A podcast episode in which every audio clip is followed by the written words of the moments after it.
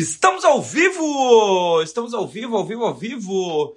Para mais um pré-prova da Ambima, onde nós falamos 70 questões agora pela manhã né? E questões que podem cair na sua prova da CPA10, CPA20, da CEA. Então, o foco acaba sendo a última prova, né? Mas todas as questões aqui, né? Vão cair 50 questões na prova da CPA10, 60 na CPA20 e 70 questões na prova da CEA. Então, o que eu faço? Eu falo as 70 questões que a gente possa cair na tua prova de você hoje que serve para os outros dias também, né? Então, se, nossa, Toro, posso assistir esse pré-prova outro dia? Pode sim, né? Porque não é que baixa o santo hoje, né? Mas eu vou falando aquilo que eu acredito que pode vir, né? Então é isso, é isso, é isso. Quem viu meu pré-prova ontem, né? Eu fiz uh, ah, 18 questões, né? Fazendo o bicho pegar, né? Lá na, na outra rede social, né? Então o pessoal ficou apavorado, apavorado. Né? Nunca tinham visto questões daquele nível, né? Né? O pessoal normalmente faz questãozinha papai e mamãe, né? Nossa, e, e qual que é o, o título uh, que é pré-fixado sem cupom? LTN. Ei, vamos que vamos. E aí ontem eu botei o bicho, botei, o, botei ali, separei os meninos, né? Dos homens, né? É, ontem ali foi para vocês verem ali. Uh, lem, lembrando que uma coisa interessante, tá? É, eu fiz questões ali, tá? Mas não é que todos vão cair numa prova só, né? Ali normalmente de cálculo cai umas 10 questões na prova da galera, tá? Então não vai cair tudo aquilo lá não, tá? Mas pelo menos vocês verem ali. Tem como gravar? Tem essa live sempre fica gravada, essa tá? Essa live fica gravada, tá? E como e como sugestão do pessoal, Uh, essas lives agora vai começar a estar também onde? No Spotify. Nós já estamos com, com o canalzinho lá do, do Spotify. Já está, já está criado, né? E a gente vai começar a postar todos os esses pré-provas que nós temos aqui. Nós vamos cortar todos eles e vamos subir todos desde 2020, quando eu trouxe esses pré-provas de ficar falando, a, a falar o conteúdo e a resposta, né? Fazendo alguma coisa, né? Então tem uns pré-provas que eu estava fazendo café, outros eu estava caminhando, uh, outros eu estava na esteira. Uh, cada um está fazendo alguma coisa diferente. Agora estou fazendo chá, né? Isso, né? Mas para vocês não perderem mais tempo, né? Vamos lá, né, pessoalzinho, né? É o seguinte, ó. A prova da CEA, tá? São 70 questões, da CPA20 são, da CPA10 são 50 questões, tá? A, a ordem vai ser praticamente muito parecida isso aqui. A da CPA20 são 60 questões, da CEA são 70. Então vou focar, focar aqui para falar essa estrutura da CEA, tá? Sempre naquela que é a maior, lembrando que o banco de dados é da é da Ambima, né, como Uh, então, quando a gente fala um conteúdo, cai em todas as provas da Ambima, tá? Então, então tem uh, uh, as questões, que os conteúdos, eles, eles se repetem, tá? Então, na série, a prova é dividida em 70 questões em 7 capítulos. Capítulo 1, Sistema Financeiro, Lavagem de Dinheiro e Códigos Ambima, são 6 questões. Capítulo 2, Economia e Finanças, são 7 questões. Capítulo 3, Renda Fixa e Variável, Derivativos, Investimento Exterior e tributação são 14 questões. Capítulo 4, fundo de investimento são 13. Capítulo 5, previdência são 8. Capítulo 6, gestão de carteiras e estatísticas são 10. E o nosso capítulo 7, né, o queridíssimo capítulo 7, é planejamento financeiro e finanças comportamentais, tendo 12 questões. Para você ser aprovado na CEA, o seu foco deve ser foco. Capítulo 1, sistema financeiro. Capítulo 4, fundos. Capítulo 5, previdência. E capítulo 7, projeto financeiro e finanças comportamentais, tá? Esses capítulos, esses capítulos aí que eu falei para vocês agora, que são os focos 1, 4, 5 e 7, ao total são 39 questões. Se você for nota 9, souber 90% do conteúdo, das 39 você acerta 35. Praticamente aprovado, porque tem que acertar 49 questões tá? E se tem 49 questões, você sabe 35 de 39, faltam apenas 14 das outras 31 questões. Então, se você for uma nota 5 em todos os conteúdos, que é economia, finanças, derivativos, tributação, renda fixa, variável, gestão de carteira estatística, blá, blá, tá? Você passa, porque você vai tirar nota 5 em 31, você vai acertar mais 15 a 16 questões, você vai fazer 50, 51 questões, tá? Então aí uma questão de estratégia para vocês estudarem aquilo que eu digo que é o maior PIA. peso, importância e absorção. Maior quantidade de conteúdos na prova, maior importância na tua vida e maior absorção, que é mais fácil vocês aprenderem, tá? Então, capítulos 1, 4, 5 e 7. Eu gosto de dizer que o capítulo 2, que é o de economia e finanças, você não precisa, não tem que ser nota 5, tá? Nota 7 é interessante, tá? Nota 7 ganha margem, ganha margem, tá? E nota 7 é saber um pouco mais sobre economia, tá? E saber fazer uns, apertar uns botões na HP, tá? Ah, o que vocês viram ontem, quem viu ontem meu pré-prova, eu praticamente trouxe questões tudo nota 11. nota 11, é, exatamente, né? Eu trouxe só que praticamente questão, questões ali que que que deixou a galera apavorada. Só questões apavoradas. A prova da ceia não é aquilo que eu mostrei, não fiz ontem, tá? Mas só para vocês verem que, que dá para fazer fazer questões bem bem complexas, né?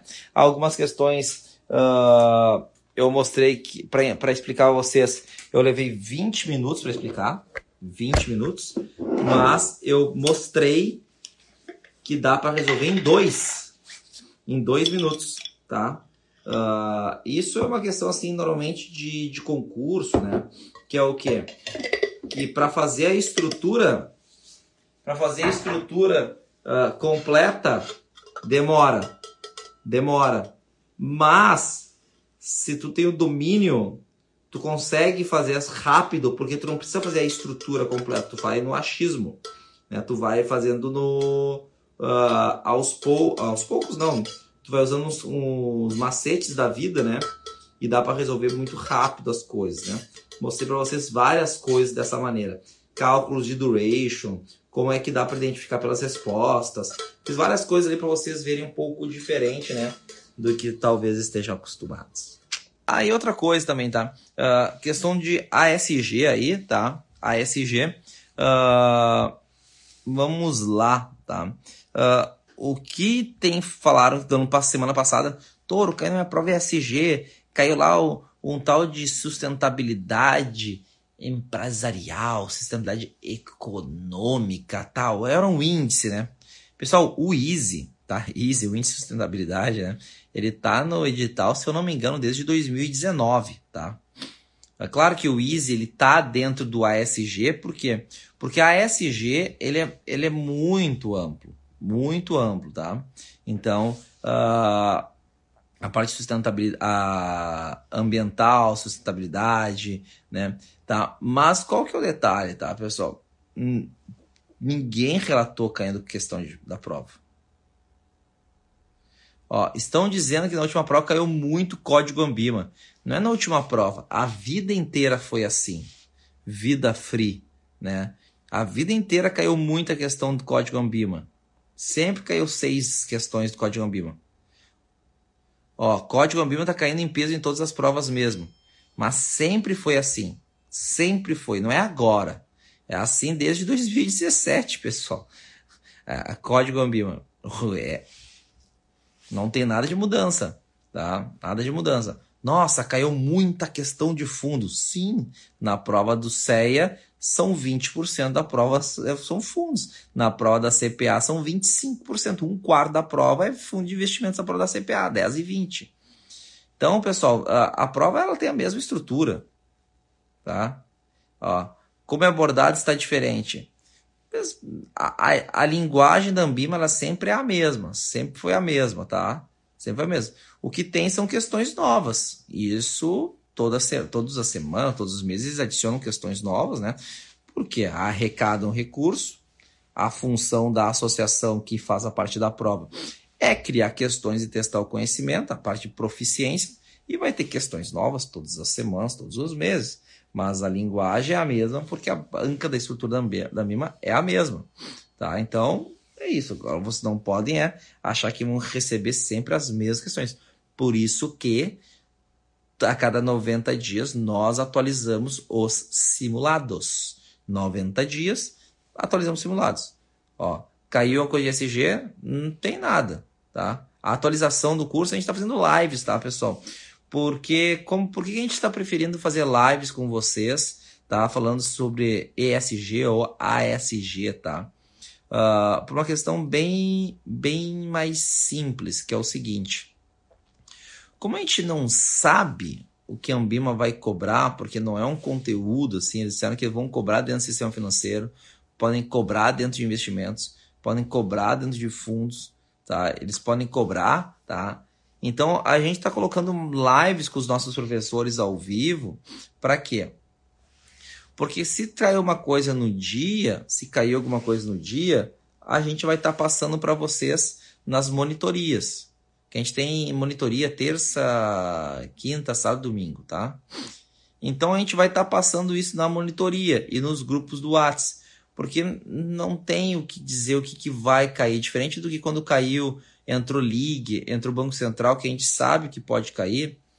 A gente não sabe como vão cobrar a SG vão perguntar quais são as siglas, sabe? Não tem. Ah, mas o Easy. O Easy está desde 2019 está no material. Então, tem muito.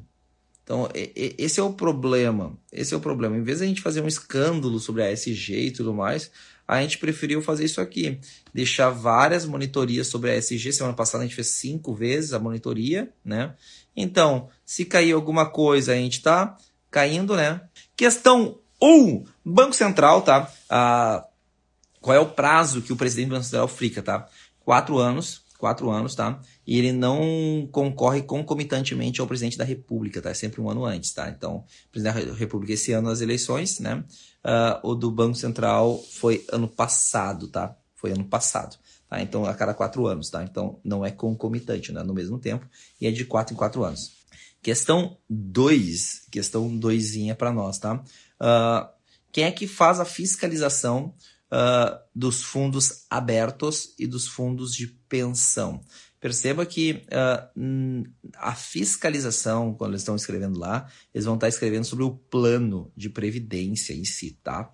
E aí o aberto é a parte da SUSEP e o fechado, né, que é o pensão, né, é o P de Previc, tá? Ah, eu sempre confundo. Lembra de SUS? SUS é para todo mundo, né? Todo mundo, né? Então, uh, o SUS, né, que é o SUS App, né, da SUSEP, é, o, é a entidade aberta de previdência complementar e a fundo de pensão é a parte fechada Previc. Tá? Quando a gente falar sobre buscar mais informações sobre o fundo de investimentos especialmente constituído, o fundo do. Tá? Aí a gente vai falar da CVM. Quando a gente fala do fundo, quero saber mais informações do fundo, vai na CVM. Agora, sobre a fiscalização do plano aberto e tudo mais, vai ser na SUSEP e no fundo de pensão. Tá? Questão 2. Questão 3. Vão te dar um texto gigante e vão te perguntar como uma função da B3, tá? A B3, tá? Ela tem esse B de Brasil e 3, porque são três empresas que se fundiram, tá? Uh, se fundiram. Como assim se fundiram? É exatamente assim que era, achei que era Brasil, Bolsa e Balcão. É para isso que eles botaram o nome de Brasil, Bolsa e Balcão. Mas na real são três empresas. Que era a BMF, Bolsa de Mercadorias e Futuros, tá? que era ficava no Rio de Janeiro. A Bovespa, lá em São Paulo. E a outra chamava CETIP. O que, que faz esses caras? Esses caras são grandes cartórios e fazem registro tá? e a, a liquidação e custódia dos ativos. Bovespa faz ações BMF fazia mercadorias e futuros, contratos futuros, soja, boi gordo, ferro, ouro, tá? E a CETIP fazia parte de renda fixa, tá? Renda fixa privada, mas também dos títulos municipais, tá? Uh, os títulos públicos federais, aí é no Selic, tá? Então aqueles, aquelas três caras, CETIP, uh, Bovespa e BMF, eles fundiram tá? E virou a B13 em 2016, 2017, tá? Então o que eles fazem? Eles fazem o registro e a custódia dos ativos mobiliários, tá? E até mesmo ativos físicos, tá? Se for necessário, também podem fazer, tá? Porque eles são uma clearing house. Isso é a B3, é a clearing house, tá? Então, uh, faz uh, o registro e a custódia dos ativos. Questão 3. Questão 4. Quais são as penalidades da Ambima? São quatro, tá? Uh, advertência pública, multa, suspensão e revogação. A advertência privada não tem. A Ambima tirou do seu código, tá? Tirou do seu código, tá?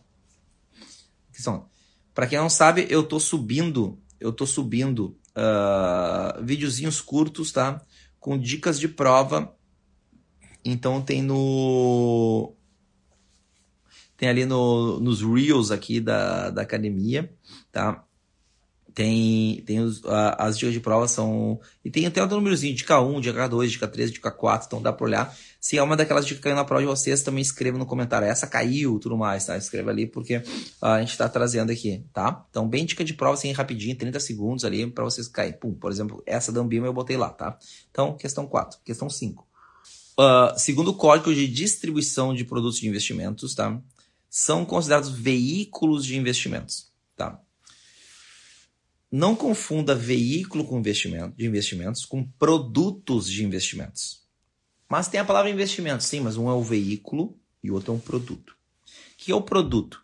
Produto é aquilo que você compra. É aquilo que é a posse de você. Então, o que você tem a posse? CDB, ações, BDR, fundos, porque você é sócio, você é proprietário. Beleza. Isso, isso é o produto. O que são veículos de investimentos? É quando você bota o dinheiro num lugar e aqui, ou, ou, ou numa estrutura, aquela estrutura vai investir aquele dinheiro em outra coisa. Sério? É isso. Então, olha só.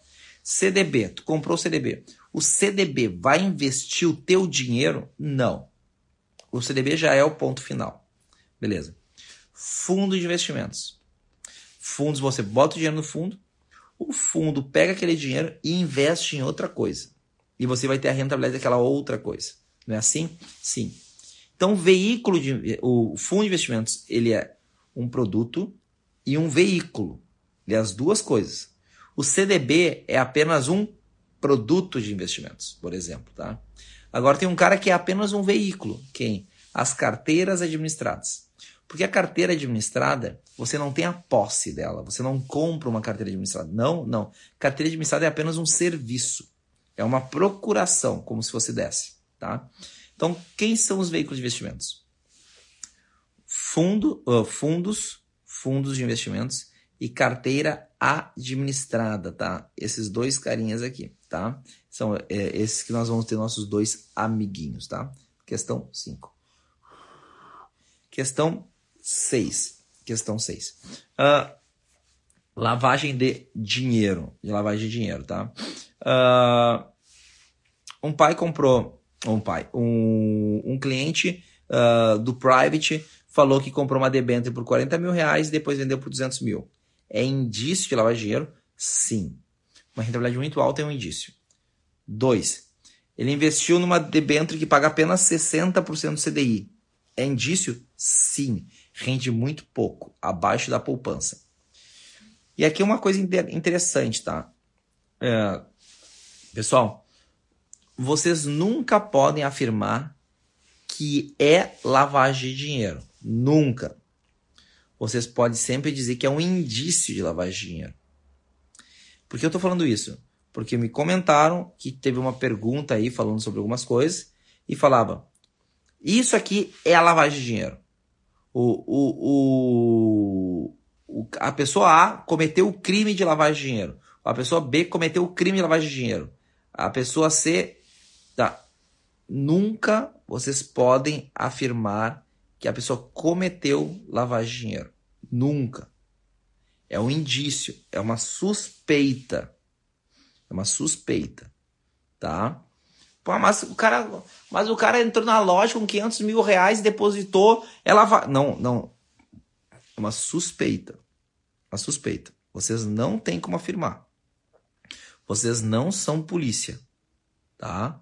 Não pode afirmar, tá? Então essa aqui vai, vai a dica aqui, tá? Para vocês, tá? Claro. A Polícia Federal, junto com o COAF, confirmam lavagem de dinheiro. O cliente A cometeu o crime. Não, aí sim, né? Se os, se os órgãos da inteligência, a quem faz a, toda a pesquisa, disser que o cara cometeu, o cara foi condenado na justiça por lavar dinheiro. Ele infringiu, ele que cometeu o crime? Aí sim, né? Mas tô falando que, ó, fez tal coisa. Não tem nenhuma informação? Não tem como afirmar, tá? Não tem, tá? Questão 6. Uh, entramos em economia e finanças. Economia, tá? Uh, questão 1. Quando nós temos variação do, do dólar, né? Desvalorização, valorização do, do, do real perante o dólar, uh, quem é o índice mais impactado? IGPM, tá? Porque é baseado no atacado e o atacado é o que impacta mais com o dólar, tá? Então, IGPM. Questão 1. Questão 2. Então, 1, 2 e 3 e vão perguntando algumas coisinhas, tá? Então, primeira coisa. Uh, falam que uh, a TR ela é muito utiliz é utilizada pelos financiamentos do BNDES. Mentira. A TR não é para isso, a TR é para FGTS e para poupança e para financiamentos de, uh, do agronegócio, tá? Para o BNDES, ela é a TLP, a taxa a longo prazo. Questão 1, um, falsa. 2, tá? que os preços do, uh, do varejo impactam, uh, impactam o IPCA. Verdade, tá? O, IPCA é baseado nos preços do varejo e o IGPM pelos preços do atacado, tá? E questão 3, quando uma instituição empresta dinheiro para outra, tá? Para outra, uh, utilizando como lastro, tá? Títulos públicos federais, tá? Esta taxa se chama DI, falso. Quando utiliza títulos públicos federais, se chama Selic. E quando não utiliza títulos federais, se chama DI. Tá? Então, a 2 verdadeira, a 3 era, é falsa. Questão 2. Questão 3. Falam toda uma historinha lá e, uh, de inflação e tudo mais. E dizem que existe uma delas, que é a inflação do dinheiro, a inflação do dinheiro, tá? E que uh, ela é, se utiliza os cálculos através de títulos pré-fixados, títulos pré-fixados uh, sem cupons, tá? E uma outra taxa que vem desta primeira taxa com redutor, que aplica uma redução, tá? Quem é a primeira taxa? TBF, a taxa básica financeira. Quem é que é a segunda? TR, tá? A TBF, ela é a inflação do nosso dinheiro e ela é calculada através do, de 30 dias antes e 30 dias depois, tá? Uh, da data de hoje, uh, dos títulos pré-fixados pela LTN, tá? Faz um cálculozinho lá, tem o, e aí eles calculam esse cara vem a taxa básica financeira, tá? Antigamente era com títulos uh, privados, CDBs e RDBs, tá? das 30 maiores instituições. Agora é com os pré-fixados do governo. TBF. Quando eu aplico um redutor sobre esse TBF, tá? que é definido pelo Banco Central, Uh, essa, esse redutor vem a taxa TR, tá? Taxa do rei, taxa de redução, tá? Então, a primeira TBF, a segunda TR. Questão 3. Questão 4. Rafael tem uma empresa, uma marcenaria, e vende uh, uma madeira, um móvel por R$ 7.200, tá? Para ele vender essa madeira por R$ 7.200, ele gasta ao total, tá? Uh, R$ 2.700 com madeira. Ele compra R$ 2.700 com madeira e, e ele gasta 15% de imposto. Tá? Além desses 15% de imposto, ele ainda paga mil reais para os seus vendedores. Tá? Mil reais para os seus vendedores. Qual foi o valor adicionado ao PIB de Rafael? Como assim? Olha só, o dinheiro serve para duas coisas, comprar bens e pagar serviço, tá? Então é isso. Então você tem que pegar o valor final do Rafael e descontar tudo que for bem e serviço que ele teve que gastar. Porque todo mundo adiciona bem, todo mundo adiciona PIB, todo mundo, todo mundo que produz adiciona PIB, tá? as empresas em si, tá? Então, o, o, o que acontece? Os 2,700 que foi o primeiro, a empresa, quem vendeu a madeira gerou um PIB de R$ 2.700. O Rafael pegou essa madeira de R$ 2.700, fez todo um móvel bonitão e vendeu por R$ 7.200. Tá aí o resto.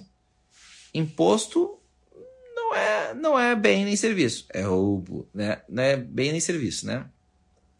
Funcionário, vendedor, funcionário é da empresa, tá? Então ele pegou os 2,700 e adicionou sobre esses 2,700 a diferença para os 7,200 que são R$ 4.500. Então, o valor adicionado, o valor agregado do PIB pelo Rafael é de R$ 4.500. Só pega o último valor e desconta aquilo que for bem e for serviço. Ignora vendedor, ignora imposto. 4.500. Então, uh, questão 5. Tá? Uh, Rafael quer uma renda perpétua de R$ 3.200, a, a taxa nominal está 0,90 e a inflação está 0,38. Qual é a resposta? 615 mil reais. Então, como é que você calcula? Tem uma tagline chamada percentual T, que você calcula a renda perpétua. Percentual é a taxa e T é o total da renda. Tá? Então pega 0,90, que é a nominal, desconta a inflação, 0,38. Pode descontar no juro simples. 0,90 menos 0,38, dá 0,52. 0,52 enter, 3.200 percentual T, dá 615 mil reais, tá? Bom, beleza, questão 5, questão 6. Pedindo a conversão de taxa, pedindo a conversão de taxa uh, do mês para um dia, tá? Aí te dão a taxa do mês, 2%. Quanto foi no dia, tá? Só que fique atento se está escrito dia útil ou dia corrido. Porque se for dia corrido, você tem que transformar 30 dias em 1. Se for dia útil, é, são 21 dias em 1. Como é que você faz? Tá? Uh, uh, como é que você faz? É o seguinte, ó, ó bota 2 no i. Ah, é 30 corrido. É, dias corridos. 30N, 1 resposta, R barra S. Vai converter a taxa. Se for útil, bota 2 no i, 21 no n, 1 resposta, resposta. E aí vai fazer a conversão. Então, dia útil, dia útil, vocês usam 21 para 1, dia corrido 30 para 1, tá? Então, tem que estar tá com a HP programada, tá? Tem que estar tá, tá sem a programação, manda mensagem no nosso direct aqui da academia que a gente manda a programação para você, tá bom? Então, questão, questão 3, tá? É o seguinte. Vamos ver questão 3. Ah, é o seguinte, ó. Tem um imposto custa 3 mil reais, tá? Quatro par... Seis parcelas de 500 reais. Seis parcelas de 500 reais, tá? Daí, o que, que você vai fazer é o seguinte, ó. se você pagasse à vista, você ia ter 4% de desconto ao, à, à vista, tá? 4%, tá? Então, uh, pergunta, qual que, é o, qual que é o juros implícito dessa operação? Ah, mas é seis parcelas sem juros. Tem juros porque o à vista é diferente do parcelado, então tem juros, tá? Tem juros. Como é que tu faz? É o seguinte, ó. Primeira coisa, você perceba se a primeira parcela é no ato ou não. Se for no ato, tem que deixar G7 na HP, tá? Beleza. O que você vai fazer? O à vista você vai botar no PV. 3.000, 4% menos, 2.880. Bota no 2.880 no PV. Como são 3 mil reais parcelados em seis parcelas, tá? Só dividir. 3 mil por 6 dá 500. 500 CHS PMT. Então, o à vista no PV e as parcelas no PMT. Zero no FV, são 6, daí no N, clica no I. Vai dar aqui 1.67. Tá? Então, esse é o truque. Toda vez que você for pagar uma coisa à vista, faça o desconto, coloca no PV. O restante, as parcelas bota no PMT. Com sinal invertido. E assim você vai conseguir calcular o teu izinho, tá? Acabamos economia e finanças. Entrando no capítulo 3. Capítulo 3. Quem é o capítulo 3? É renda fixa, renda variável, derivativos, investimento exterior e tributação, tá? Questão 1. Qual que é o, o investidor que é um produto que não tenha risco de crédito e que tenha o menor, menor risco possível, tá? LFT, tá? Esse é o cara que é o ativo livre de risco no Brasil, LFT. Questão 1. Questão 2, tá? Rafael comprou um, uma debênture com 72 reais de desconto e ela paga um cupom de 100 reais por ano. Qual que é o current yield? As debêntures no Brasil, pessoal, elas têm valor de face de mil reais. Então é mil menos 72, dá 928. Esse é o preço que você vai pagar. Não é um cupom de 10% ao ano? Sim, é 10% sobre os 928. Não, é 10% sobre os mil. Não é porque você comprou com desconto no mercado secundário que vai mudar o valor que a empresa está pagando. A empresa vai pagar sempre 100 reais aí, 10% ao ano, 100 reais por ano. Bacana. 100 reais dividido por 928. Aqui vai dar 10,76, acho que é, tá? É isso, tá? É, é esse o cara. Tá? Só pegar o cupom e dividir pelo preço que você pagou à vista. À vista, tá? Então, questão 2. Questão 3. Questão 2. Questão 3. Eu pedi na parte da renda fixa é, os índices da Ambima, tá? Então, os índices da Ambima, nós temos os IMA.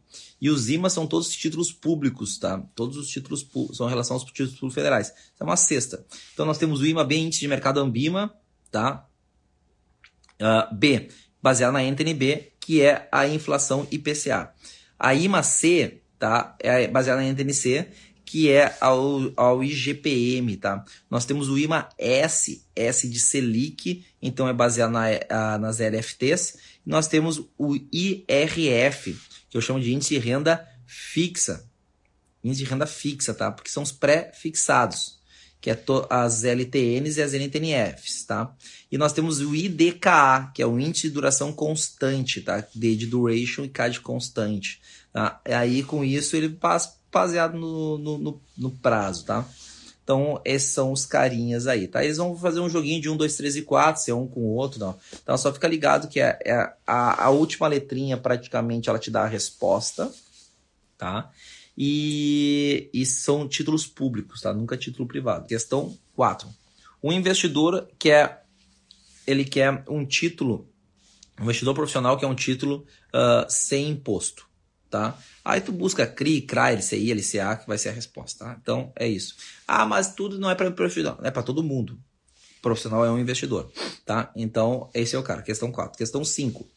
Questão 5, vamos pegar de renda fixa? FGC. Vamos botar 1, 2, 3 e 4 para vocês. Aí vamos botar quais que tem e qual que não tem FGC, tá? LCI tem, LCA tem, as, as paradas do banco tem, tá? O uh, que é que não tem?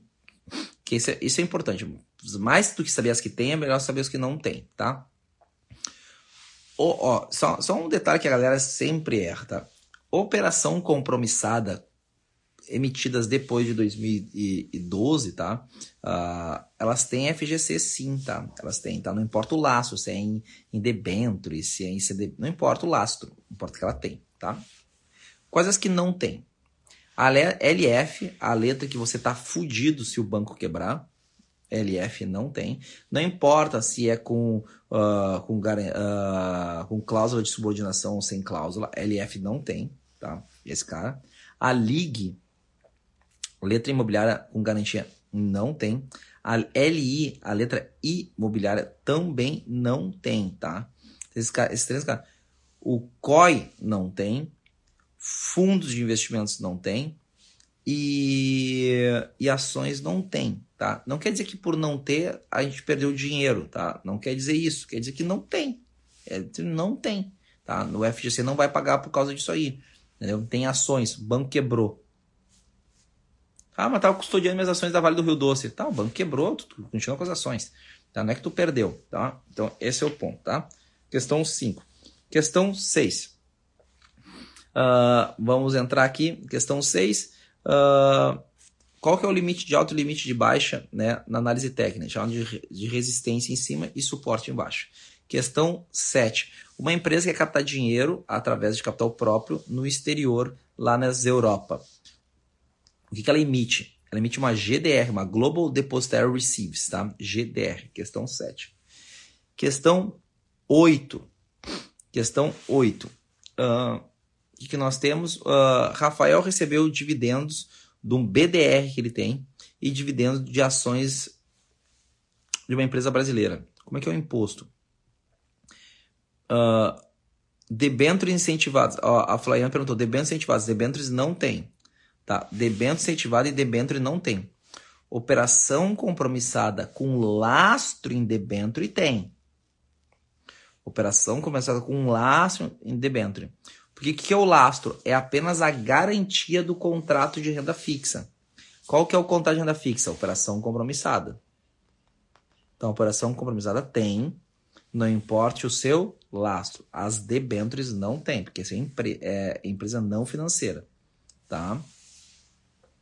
Então, CRI, CRA, uh, debêntures, né? a LF, que é o cara tá fudido. Então, as de banco que ela não tem, a gente é, é o que? É LIG, LF, essas que não tem.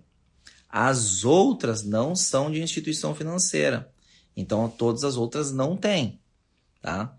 Então, se eu vou falar CRI, não tem, CRA não tem, FGC, CPR não tem, tá? Cheque que eu emiti para alguém não tem, que é uma CPR do produtor rural. Então, tudo que não for de instituição financeira não tem FGC. Não tem. Mas das instituições financeiras, o que, que não tem?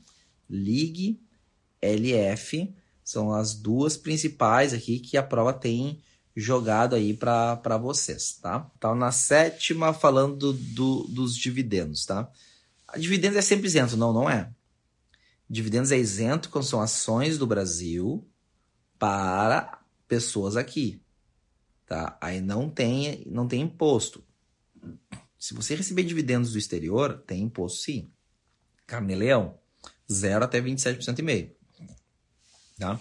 Então é o seguinte, ó, BDR tem? Tem, tem imposto. ADR tem imposto. Tá? Então, não erra isso aqui, tá? Questão uh, 8. Questão 8. Questão 8. Porque a 6 foi suporte de resistência, a 7 GDR e essa aí é a 8, tá? Questão 8. Uh, ah, questão 9. Uh, ah, Rafael vai, quer investir num título público americano que não tenha risco de reinvestimentos. Risco de reinvestimentos é quando você vai receber um dinheiro no meio do caminho, tá? Você vai receber o dinheiro e vai ter que reinvestir. É esse é o risco de reinvestimentos. Aí, por que é risco de reinvestimento? Você vai ter que aplicar em uma taxa diferente da que você tinha, tá? Então, diante disso, tá? Quais, quais são os títulos que não têm risco de reinvestimento? São aqueles que não pagam cupom. Nos Estados Unidos, os curto prazo, T-bill, Commercial Papers e CD, tá? CD é CDB. C, eles só cortaram o B, tá? Pensa que o B de Brasil, tá? Então CD. CD é o CDB deles. Commercial Papers é CP, curto prazo. E T-bills, tá? São títulos de até um ano sem cupom, que é título público americano, uh, título público uh, americano, tá? Mas, cara, questão 9. Questão 10. Rafael tá vendo uma T-Bonds, tá? Um título público americano, uh, que foi emitido a 6% ao ano e agora está sendo negociado a uma taxa de 5% ao ano no mercado secundário. Ou seja, se o Rafael tivesse comprado no dia da emissão, teria ganhando 6. Só que as pessoas estão negociando esse copo, esse título público, tá? a uma taxa menor do que 6.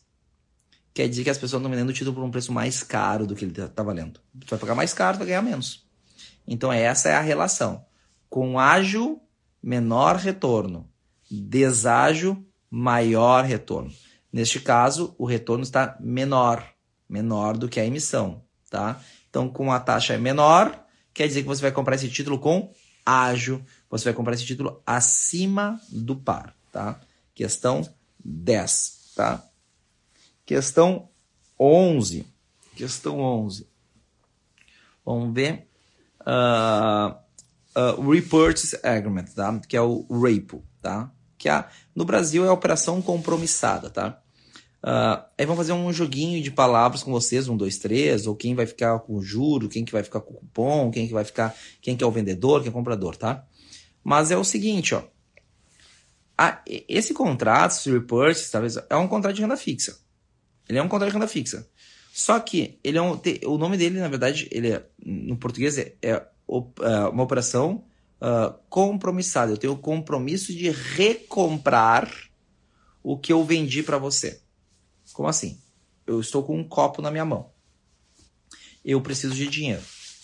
Aí eu vou assinar um contrato com vocês. Este contrato que eu vou assinar vai se chamar de, de repo, repo, tá? Esse contrato, o repurchase, tá? Esse contrato, operação compromissada, esse contrato. Que eu vendo o copo vocês por 100 reais e daqui a alguns dias eu compro o copo de volta de vocês por 105. Então o copo ele está assim, servindo como colateral da operação, tá? É isto. Só que está dizendo no contrato que eu vou comprar de vocês. Eu que recebi o dinheiro sou chamado de vendedor repo. Eu sou chamado de vendedor repo, tá? Você que comprou, me deu o dinheiro, você é chamado de comprador repo. Por quê? Porque quando vocês investem o dinheiro de vocês, vocês são que estão comprando o produto. Investiu no CDB, você comprou um CDB. O banco te vendeu o CDB? Sim, ele é o vendedor. Ele é o vendedor do contrato, falando do contrato. Beleza. Eu que vendi o contrato, né? Eu que estou pegando dinheiro emprestado, eu pago a taxa RAPO. Você recebe a taxa RAPO. Quem que está com o, com, o, o copo no meio do caminho? Você, porque você está usando ele como garantia. Então, quem está com o colateral, com o copo, nesse exato momento, é o comprador repo. Tá? Entendi isso aqui. Só que só tem um detalhe: este copo não é um copo. Na verdade, esse copo é um título público americano que pode pagar cupons no meio do caminho, porque ele é uma renda fixa. Tá? Beleza. Se pagar cupom no meio do caminho, quem fica com esse cupom? Cupom do copo. Quem que vai ficar com os juros que foi pago no meio do caminho? Do copo e não do contrato RAPO. Quem vai ficar sou eu. Que eu que sou o proprietário primário, tá? Isso tudo que eu falei são as regras gerais. Pode ter de contratos diferentes? Pode, mas a regra geral, tá? Uh, questão 11, RAPO, tá? Uh, questão 12 questão 12, tá? Uh, Perguntando qual que é a diferença do, uh, do contrato NDF para o contrato futuro. NDF é um contrato a termo, tá? Então é um contrato não padronizado, tá? E contrato futuro, tá? Ele é um contrato padronizado, tá? Então, o que, que é um contrato futuro? Contrato padronizado uh, tem ajuste diário, tá? Tem ajuste diário, esse carinha aqui, tá? Ele é negociado sempre na B3 e ele não tem risco, risco uh, de liquidação, tá? Ele não tem esse risco aí, tá? Uh, contrato a termo, NDF é um contrato não padronizado, pode ser feito sobre qualquer coisa. E NDF é um contrato de moeda, tá? Então, vai perguntar a diferença dos dois, um é padronizado, outro é não padronizado. Um, o padronizado tem ajuste diário, tá? Questão 12. Questão 13. Uh, perguntando sobre uh, um exportador que ele quer ele quer se proteger, tá? Aí você tem que lembrar da regrinha EPAI. EPAI é exportador passivo, ativo importador. Aí ele vai ter que ficar o quê? Se o exportador tem que ficar passivo, tem que ficar passivo em quê? Ele tem que vender dólar. Então tem que ficar passivo no swap na ponta do dólar. Então vai ficar passivo em dólar e ativo em CDB, pré, alguma coisa assim, tá? Então questão 13. Questão 14, tá? Uh, vamos dizer que um cara ele comprou um, umas ações a 100 mil reais, tá? A termo e passou uns dias lá, tantos dias, e aí ele ficou com as ações e no dia que ele, que ele recebeu as ações ele vendeu por 130 mil reais. Aí pergunta qual que é o imposto. Aí a galera, nossa, eu recebi hoje, vendi hoje. Não, ele comprou muito tempo atrás. A data da compra é a data do termo. Então lá na frente ele não, ele não, ele só vendeu. Então vai pagar 15% e multiplicar por 30 mil, dá 4.500 reais. Questão 14. Tá, entramos. Entramos agora em fundos de investimentos, tá? Uh, deixa eu pegar aqui, ver se tem. Tá? Ó, vou tomar uma, pegar uma água. Fundos de investimentos. Uh, de investimentos são, são 13 questões, conteúdo que vocês têm que ir muito bem. Muito bem, tá?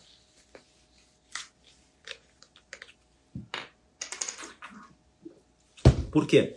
Porque o conteúdo que hoje no mercado financeiro tem um, tem um maior PA para vocês. O que é PA? Peso e importância da absorção.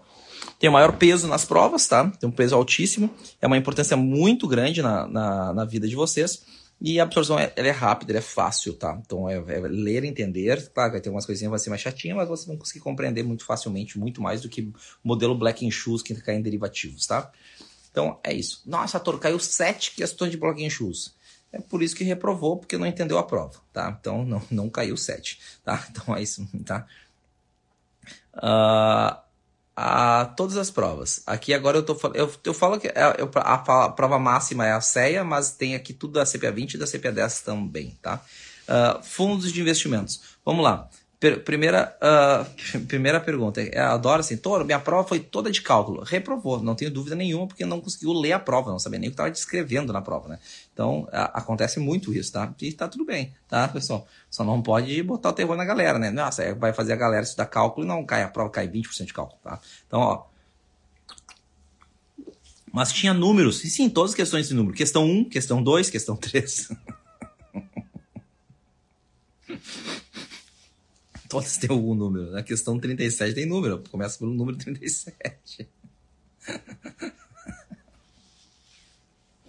Ai, meu senhor. Ah, volta.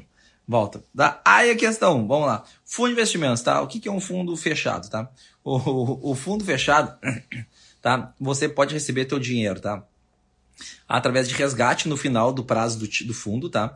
Você pode receber através de amortização de cotas tá? E você pode vender essas cotas, tá? Você pode vender as cotas para alguém. Então são as três maneiras que você pode pegar seu dinheiro de volta, tá? Então não é somente na na, na, é, todo mundo apavorado e você rindo. É exatamente, pessoal. É, tá? Pessoal, no final das contas, pessoal, tá? Eu sei que é, é, é difícil eu falar isso para todo mundo, tá?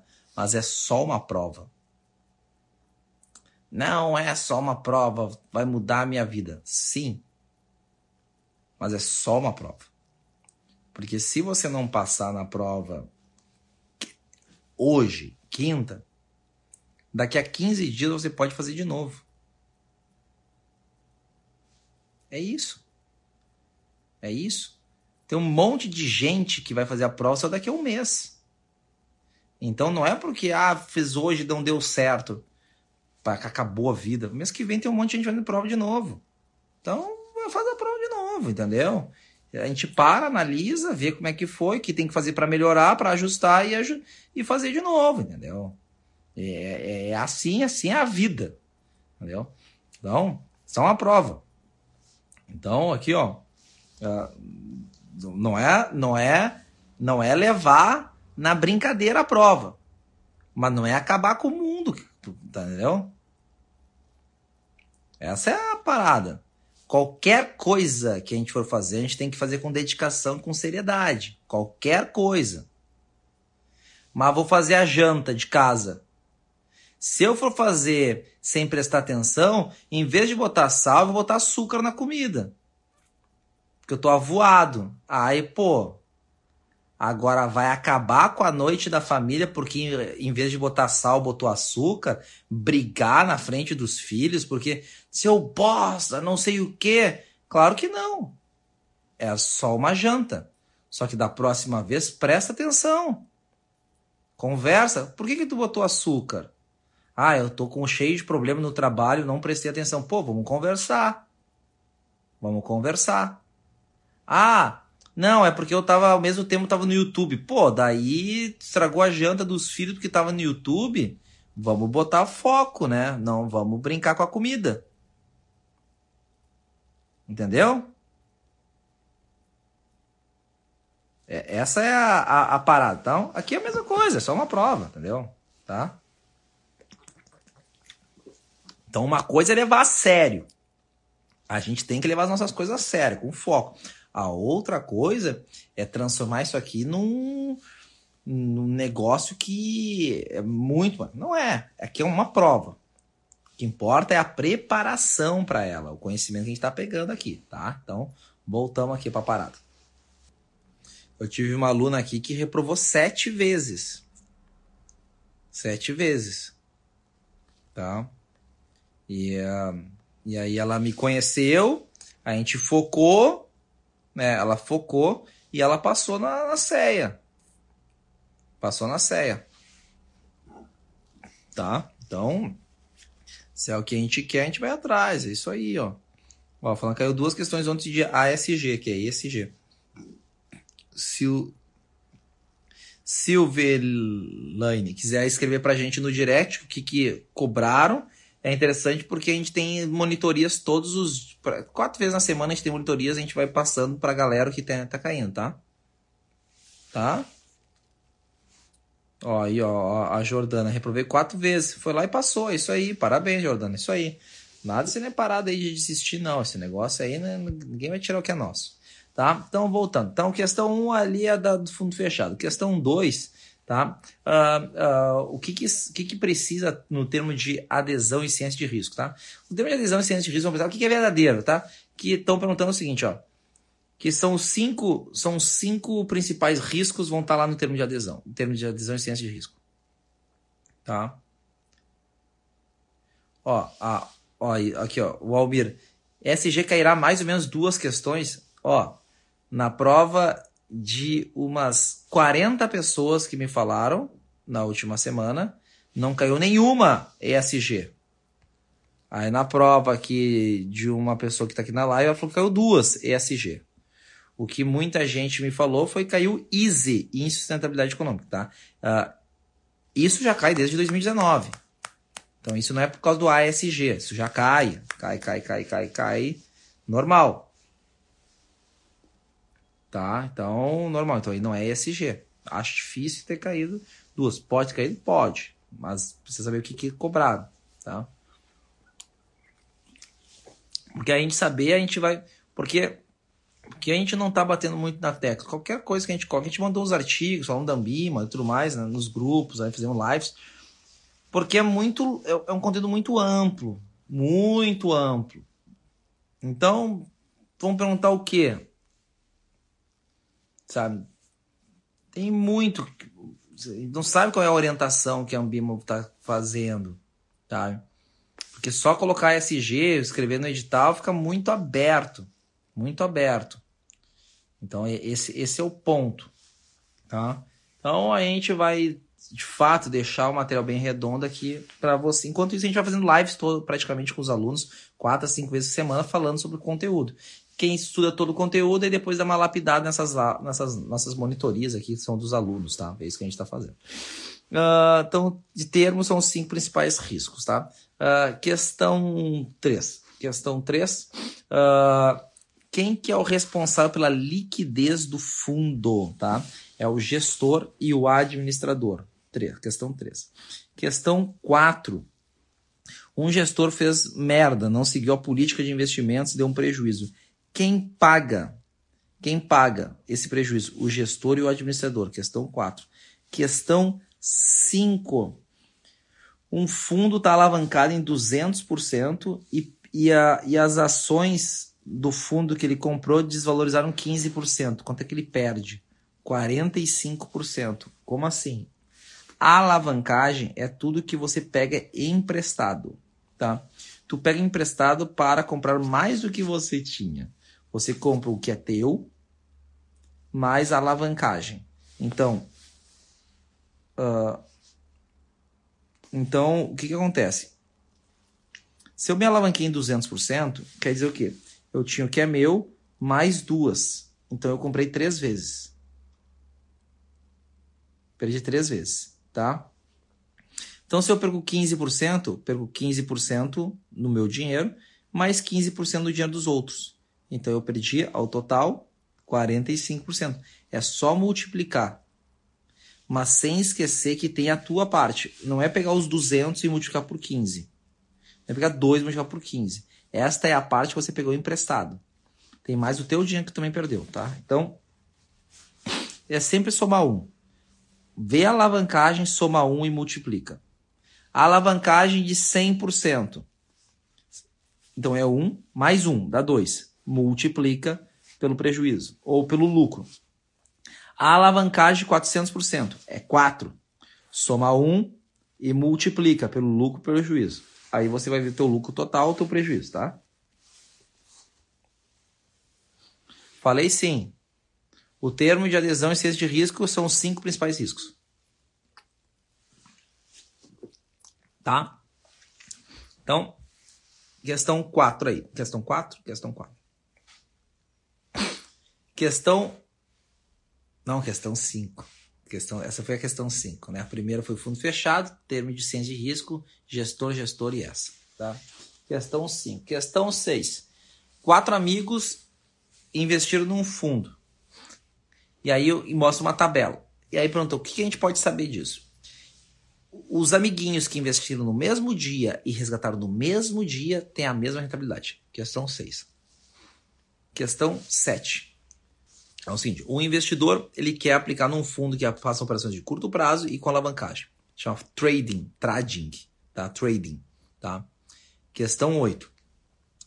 O investidor quer aplicar num fundo que ele investe em macroeconomia, cenários e blá blá blá e tudo mais, tá? O que, que ele tem que investir? Fundo multimercado, estratégia macro. Questão 8. Questão 9, tá? Qual dos carinhas abaixo não precisa seguir o código Ambima de administração de recursos terceiros? Quem não precisa seguir agora são apenas clubes de investimentos. Os FIPS precisam seguir sim. Questão 9, clubes de investimentos. Questão 10. Segundo o código ART, né, é, o código da Academia Rafael Toro não é administração de recursos terceiros, né? Uh, quem uh, qual é a função né, do administrador fiduciário? O administrador fiduciário ele é a pessoa que um é quem é, contrata administra uh, custodiante, gestor e blá blá blá. Dois, ele uh, elabora todos os documentos para os cotistas e ele fiscaliza o gestor e dá, faz a função lá de liquidez junto com ele, tá? Então, um, dois, três. Questão nove. Questão nove, acho que é nove, tá? Questão dez. Uh, Rafael tinha um dinheiro aplicado num fundo, tá? Um fundo de renda fixa a curto prazo. Curto prazo, aperto. Aplicou 100 mil. No último dia de novembro, tá? Uh, tava com uma, ele viu que estava com 10% de rentabilidade. Aí ele foi, foi olhar em, em dezembro, primeiro dia. Quanto que ele viu? Ele não viu 110, ele viu 108. Porque o Comicotes tomou 20%, é sempre o menor percentual. Qual é o menor percentual do, do prazo? 20%, do longo prazo 15, tá? Então, pum. Foi isso que ele viu, tá? Questão 10. Questão 11. Questão 11. Rafael tem 4 milhões de reais em LCI LCA e 1 milhão de reais em ações. E ele quer que você cuide da carteira dele com o menor custo possível e tudo mais, blá blá blá, tá? Se beneficiando da isenção fiscal. O que você recomenda? Você recomenda para ele que ele faça uma carteira administrada para tudo. Tudo. Carteira administrada para tudo, tá? Pronto. Questão 11. Questão 12 qual que é a diferença de um fundo de índice de mercado e um ETF? O ETF a gente compra ações na bolsa de valores através da B3, tá? E aí a gente compra esse carinha lá através do home broker na B3, no home broker através da B3, questão 12. Questão 13, questão 13. Uh, ah, Rafael uh, não tá com a API dele e ele e aí eu, você tem que ligar para ele para ofertar um produto lá e tudo mais, tá? Não tá com atualizado e não vai assinar o termo de adesão. Que fundo que ele pode aplicar? É o Fundo de Investimento Renda Fixa Simples. Ele é tão simples, não precisa de nada. Tá? Acabamos uh, fundos, entramos em previdência. Oito questõezinhas aqui para nós. Questão 1. Um. Rafael. Uh, Rafael é um profissional liberal, então um autônomo. E aí ele quer saber quais são os benefícios que ele tem, que ele é contribuinte individual, né? Uh, pro INSS, tá? Quais são os benefícios que ele tem? Uh, ele tem todos, menos dois, tá? Ele não tem dois auxílios. O auxílio acidente e o auxílio desemprego, tá? São os dois que ele não tem. Antigamente, se você entrar no site uh, do INSS, você vai ver que ele não teria três. Três, tá? Quais seriam os três pelo site do INSS, tá? tá? É aposentadoria especial, uh, auxílio acidente e auxílio desemprego. Vai até umas 8 e, hoje umas 8h35, 8h40. Tá? Então, é, a gente dizia que esse cara estudava à distância, estudo à distância, tá? Uh, no entanto, a justiça, a partir do final de 2020, começou a dar o benefício da aposentadoria especial a todos os autônomos também, desde que comprovem. Então, as provas estão levando em consideração essa decisão da justiça, né? Uh, e aí, então, auxílio acidente, auxílio desemprego, ele não tem. Aposentadoria especial, ele tem direito sim. Tá? Então, essa aqui é a questão 1. Uh, a Lana Gurgel perguntou se fica gravada. Sim, fica gravada a live. Uh, questão, vamos para a nossa questão 2, tá? Uh, Rafael tinha um milhão e meio no PGBL e ele morreu. Ele morreu e estava com a tabela regressiva 30 meses. Quanto é que as pessoas recebem líquido, tá? É um milhão e meio menos 25%. Na morte, até os primeiros seis anos, são 25%. Depois continua a tabela 20, 15 e 10, tá? Então, 1 milhão e meio, 25% menos dá 1 milhão 125, tá? Questão 2. Questão 3. Uh, uh, Rafael. Uh, Rafael, ele. Ele pegou todo o patrimônio dele, tinha 10 milhões de reais, né? E ele converteu em renda vitalícia, tá? Ele tinha um, uma esposa, uns, uns, uns cachorros, filhos e tudo mais. E aí ele morreu. O que acontece com o dinheiro? Acabou. Renda vitalícia morreu, acabou, tá? Questão 3. Cessa a renda. 4. Rafael tem uma, tem uma, uma grana e ele fala para vocês que ele gostaria de ter uma, uma renda a prazo certo. Aí vocês pegam para portabilizar essa grana. Aí vocês dizem assim para ele, ó, ó, como é prazo certo, eu tô escolhendo aquilo que tem a menor taxa de administração, menor carregamento e vai estar tá indiferente total tutorial. Por quê?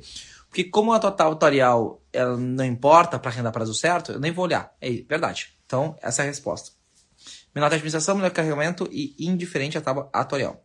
Questão 4. Questão 5. Tá? Uh, Rafael trabalha numa multinacional, uh, ele, tem ele contribui para o seu INSS, uh, a empresa contribui lá para pagar tudo mais, só que a empresa contribui para um, a previdência dele e ele também contribui no teto, no máximo que pode. Só que eles querem, ele quer fazer com vocês uma previdência nova, uma previdência nova, tá? E por sacada que é 40 meses. E ele é um cara que ele aceita risco. O que, que vocês recomendam para ele? Um VGBL, um Vida, devolva as minhas fantasias, né? É um VGBL composto. Tá? Questão 5. Questão 5? Questão 4. Acho que é 5. Autônomo. Aí pegamos prazo certo, morte. Essa é a questão 4. Questão 4. Questão 5. Questão 5, tá? Uh, uh, questão 5. Questão 5, tá? Vamos lá. Aonde que eu declaro né, uh, a previdência, tá?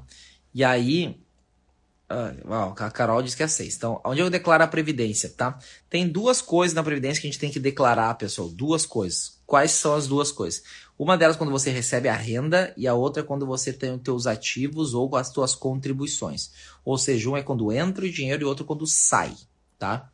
Quando sai, quando você faz aporte, você aplica e tudo mais, tá? Maravilha? Então tá. Quando a gente tá falando quando você aporta, você bota dinheiro, não interessa o regime de tributação, se é progressivo ou regressivo. Só interessa se é VGBL de vida ou P. Não interessa o regime. Quando você entra o dinheiro para declaração, quando entra o dinheiro, não interessa se é vida ou pedigree, V ou, v ou P. O que interessa é apenas o regime, se é progressivo ou regressivo.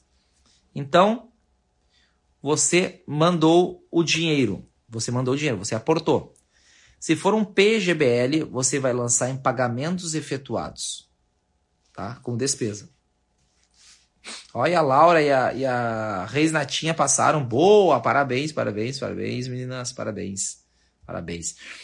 Então, quando você aporta, você vai ver que no, no, PGBL você vai fazer em pagamentos efetuados e no VGBL você vai lançar apenas o saldo. Você vai lançar em bens e direitos. E quando recebo? Quando recebe, você vai olhar se é progressivo ou regressivo. Se é progressivo, é a tabela dos pobres, que é salário. E aí você vai botar lá com rendimentos recebidos de pessoa jurídica. Quando é regressivo é dos ricos, que é os rendimentos de investimentos, que é exclusivo e definitivo na fonte, tá? Então essa aí, tá? Então já dá duas numa só. Então questão 6. Questão 7. Questão 7. Ah, é verdade, porque tem a do, do imposto de um milhão e meio. Eu tinha esquecido dessa. Questão 7, aqui na Previdência. cálculo de taxa de carregamento e administração, tá? Uh, pedindo qual que é a melhor composição, carregamento e administração. Lembra que Deus é 10, Romário é 11, 12 é a tua taxa de, de administração. tá? Então é 1,2 a taxa de administração e 2,0 carregamento. É o dobro, tá? Então é o, dois, o dobro de Deus, tá? Marca isso aí, vai ser feliz. Tá? Se não, o que tu faz? Tu escolhe aquela que tem a menor taxa de administração e vamos que vamos, tá? 7. Questão 8. Rafael tem 1 milhão e 400 no VGBL e 1 milhão e 400 no PGBL. Ele quer converter em duas rendas de 5 mil reais. Tá? Quanto é que sobra líquido? 9,500. Tá? Vamos te dar umas tabelas, uns cálculos lá. Tá? Uh, alguém responde para o Enio aqui, porque essa questão foi falada lá na economia, lá para nós. Tá? Vamos ver se vocês estavam ligados na live aqui. Ó. Tá? Então vai dar 9,500 porque o, o, VGBL vai ser progressivo e vai ser isento e o PGBL vai ser 10% que é regressivo vai dar 4,500, tá? Então, uh, tá 9,500. Entramos em gestão de carteiras, tá? Questão 1. Ó, o pessoal está ligado aí, ó. Isso aí, ó. Ó, esse, ó. Ó, Marco, Marco Ligue, Larissa, Tamires, Tom, todo mundo, ó a Reis Netinha que passou, viu? Tá, tá ligado aqui, ó. Ó, que a Jordana, muito bem, Jordana. Isso aí, ó. É isso aí. Bom dia, Ani Toledo. Bom dia, bom dia, bom dia. Tá? Então, então, estatística, a primeira questão é o seguinte, ó. Uh, numa curva simétrica, o que a gente pode falar, tá? Numa distribuição simétrica, que podem ter uh, extremidades muito relevantes, tá? Enio, eles explicaram aqui. Ó, explicaram, explicaram, tá? Uh, pode ter extremidades muito relevantes, tá? É isso, tá?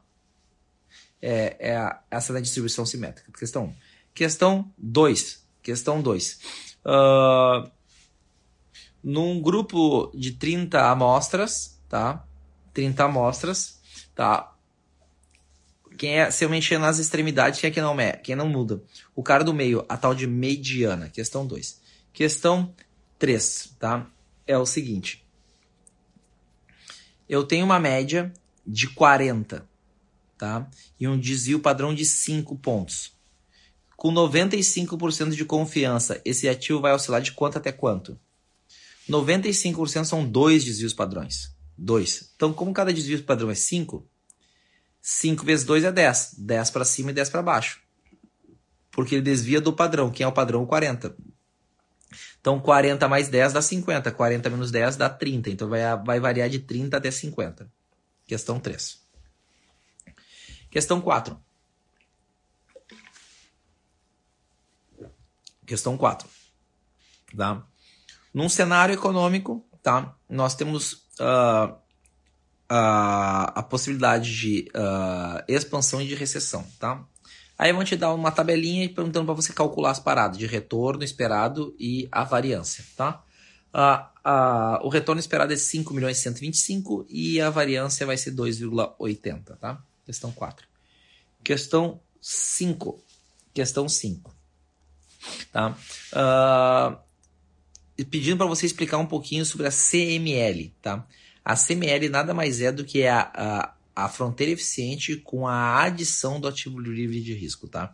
Nós temos a fronteira eficiente de Markowitz, que ele calcula ativos com risco, qual que vai ser esse cara. Aí ele, ele adiciona o ativo livre de risco, porque a primeira fronteira não tem nada disso. Então vira CML e depois da CML ele faz um ajuste do risco do desvio padrão para o beta. Então aí ele de onde vem até a CAPM. E aí ele tem a SML. Então, SML você vai se lembrar do canal SBT, tá? S, porque é S de beta. E a CML, né? Ela vai ser o outro cara, que é o CDP, tá? Então esse é o, esse é o cara, tá? Então CML vai ser a adição do ativo de risco utilizando o risco do desvio padrão ainda, tá? Questão 5. Questão 6.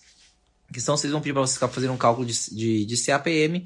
Fiquem ligados que quando o beta é zero, a resposta vai ser o próprio ativo livre de risco. Quando o beta é 1, tá? a resposta tem sido 22%. Dois patinhos na lagoa, tá bom? Então, esse é o cara aí, tá? Questão 6. Questão 7, uh, pedir um cálculo de índice de Sharp ou índice de Trainer. Uh, lembrar que é, basta pegar o retorno e dividir pelo, pelo risco. Sharp vai ser o desvio padrão, que é o S de desvio padrão, e o, e o trainer vai ser o T de beta, com T com T, tá? Essas fórmulas são dadas na prova do da CEA. Então, só pegar um e dividir pelo outro vai dar a resposta. Aquele que for o maior é o melhor, tá? Questão. Uh... Questão 7. Questão 7. Questão 8 dizendo que te dá um gráfico dizendo o seguinte, ó, o cara tem 100% de certeza vai ganhar 15 e 50% de ganhar 0 e 50% de ganhar 30. O que que, uh, o que que nós podemos saber? Que o investidor neutro a risco ele é indiferente na sua escolha, porque 100 de 15 é 15 e, e, e 50 de 0 mais 50 de, de 30 dá 15 na média também. Tá? Então, pum, então, ele é indiferente na sua escolha. O investidor neutro a risco. Questão 8. Questão 9. O que, é uma alocação tática e o que é uma alocação estratégica? A alocação tática é quando tática tem menos letras do que estratégica, então tática é curto prazo e estratégica é longo prazo. Então, tática, a gente vai fazer operações de momentum, uh, operações de time, operações de curto prazo, tá? E estratégica, a gente vai falar mais sobre longo prazo. Questão 9. Questão 10 o índice de Basileia, e o índice de Basileia é igual é o uh, aos ratings, tá? Que é as notas de crédito, tá? É a mesma ideia. Quanto maior o número, melhor. Quanto pior o número, pior. Ele serve para fazer risco de mercado e risco de crédito, risco de insolvência, né? Das instituições financeiras, tá bom? Então aqui são as 10 questões do módulo capítulo 6. Entramos no capítulo 7, planejamento financeiro e finanças comportamentais. Questão 1, colocar em ordem o planejamento financeiro, sempre clássico, tá? Decadinho ou dia sim. O que é decadinho? Definir escopo, coletar, analisar, uh, desenvolver um plano estratégico, implementar e monitorar. Decadinho. E o dia sim, definir escopo, identificar necessidades, analisar, sintetizar as coisas, implementar e monitorar. Tá? Questão 2. Uh, em, em qual etapa nós definimos tá, o período de monitoramento da carteira. Tá? Aí a galera vai no monitorar na etapa 6, mas na etapa 4. Tá? Por que na etapa 4? Porque primeiro você define o prazo. Depois é que você monitora. Então, para eu definir o prazo, eu tenho que entregar um documento na sua devida estratégia. Então, isso é na síntese, na etapa 4. Desenvolver e apresentar ao cliente etapa 4. Tá? Então, uh, questão 3. Uh, ah, qual dos itens abaixo não, uh, não faz parte da, do API? Né? Não deve ser analisado. O API, eles são três letras, então a gente para gente lembrar do Cicobi, tá? Cicobi, a, a, também é a instituição financeira lá, né? Então, Cicobi, a cooperativa. Que é Cicobi, situação financeira, conhecimento objetivo. São esses três caras. Situação financeira é dinheiro, conhecimento é o que o cara sabe do mercado financeiro e objetivo é prazo, tá? Uh, o que não faz parte? Uh, que não faz parte é cenários econômicos, tá? Questão 3. Questão 4. Questão 4. Uh, ah, em qual etapa a gente seleciona os ativos uh, da carteira de um cliente? Selecionar ativos, são seleção de instrumentos, e isso é na etapa 5, na implementação. Na 4, a gente vê a parte macro, que é o que é renda fixa, que é renda variável, que é cambial, o que vai para o exterior. E na etapa 5, a gente escolhe, seleciona o produto, a gente seleciona um instrumento em si. Então, seleção de ativos, etapa 4, etapa 5, tá? Uh, uh, implementação, essa é a nossa questão 4. Questão 5 que nós temos aqui é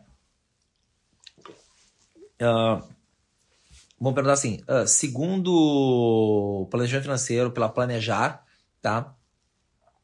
O que, que a gente deve coletar? Tudo. Coletar e identificar coisas do cliente. Tudo. Pega se o cara tem seguro de vida, se o cara tem Uh, tem, sei lá, rolo com o filho, se os filhos são pequenos demais, se o cara tem alguma doença, se o cara tem patrimônio, se o cara tem previdência, co coleta tudo, tudo, coletar tudo, tudo. Para depois a gente analisar e depois a gente montar a estratégia, tá? Tudo. Então, questão 5. Uh, ah, questão 6. Questão 6. Vão te dar um balanço, tá? Um balanço e aí é para você calcular o índice de endividamento, tá? O IE. O IE são, só tem vogais, né? então você vai pegar todos os exigíveis e dividir pelos ativos totais. Exigível total dividido por ativo total vai dar a resposta 13%. Questão 6. Questão 7. Questão 7. O que, que nós temos aqui na questão 7? Vamos te dar um grafo de pizza.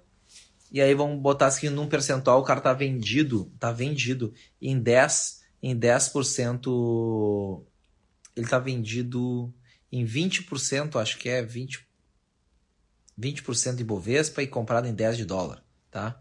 Aí perguntar o que é o mais prejudicial? O mais prejudicial é o aumento do Ibovespa. Porque ele está vendido no dobro do dólar lá e vai dar esse rolo aí, tá? Tá vendido quando sobe é ruim para quem está vendido e é bom quando cai, tá? Então é o mais prejudicial. Questão 7. Questão 8 de planejamento financeiro vão te dar, vão pedir um cara tem 10 milhões de reais e ele quer uma renda de 156 mil. Aí perguntava você calcular lá quanto é que o cara tem que dividir em renda fixa e renda variável. Sempre lei de Pareto. 80% renda fixa, 20% renda variável, tá? Bata lei de Pareto lá, tá? lei de Pareto, 80% renda fixa, 20% renda variável, tá? Então a gente tem sido essa a resposta. Entramos em finanças comportamentais. Né? Uh, questão 1 fala do, te dá um, um, um, gráfico lá, que o cara tem o retorno lá em cima, o retorno do Ibovespa e o retorno líquido lá embaixo, tá? O que, que acontece? Neste gráfico, demonstra que ele tem excesso de confiança. Quando ele ficar vendendo, vendendo, comprando, vendendo, comprando, vendendo, ele paga muito custo e tem um retorno muito pior. tá? Questão 2. Uh, uh, o cara comprou uma ação a 20 reais e uh, uma ação estava 20 reais de tecnologia e depois estava 50. Aí uma outra empresa de tecnologia abriu também a 20 reais. Se ele tiver ancorado, qual que é o preço que ele acha que vai ir para na outra vez? Vai continuar ainda. 50. Ele pega os mesmos 50 e ancora, acho que esse é o preço justo, tá? Uh, questão 2. Questão 3. Questão 3, vão te dar uma, duas lâminas. Aí a lâmina que de ações ele é, é muito mais volátil, mas te dá um retorno muito maior no final. E ele escolhe essa. Representatividade. Pega o passado que diz vai continuar no futuro. E questão 4. O investidor ele viu né, que Na verdade, eu vou pegar uma de planejamento, porque tem uma prova que caiu mais. É, é o seguinte: qual das etapas abaixo não faz parte do planejamento, das etapas do planejamento financeiro? Analisar e selecionar uma única ação. Fazer, fazer uma análise de uma única ação da carteira do cliente não faz parte do planejamento financeiro. Mas não é implementar, não. Analisar uma ação específica é uma função do analista. Analista, tá? Então isso eu não faço. Tá, galera? Então aqui estão as 70 questões de hoje, né? Para vocês, né? Essa live vai ficar salva. Uh, se você tiver interesse de saber um pouco mais sobre o nosso trabalho, é só chamar a gente no direct, tá? A gente na próxima semana nós temos a semana da jornada do especialista, onde eu vou ensinar vocês a se tornar um especialista em investimentos muito rapidamente, muito rapidamente. Uh, e também nós estamos com aberto com os, o curso CFP 30 dias, que a pessoa só paga se ela passa. Então, se você está inscrito na prova do CFP, na prova de a, agosto, nos chamam um direct que essas uh, quem está inscrito né, uh, e quiser um seguro, que é o que vai ser nós somos, uh, neste exato momento, só vai pagar se passar, tá? Então pode avisar para os amiguinhos que você conhece também sobre o, a questão do CFP, tá? E é isto, é isto. Tá bom, galera? Tamo junto, boa prova a todo mundo, tá? Qualquer coisa é só nos chamar aqui.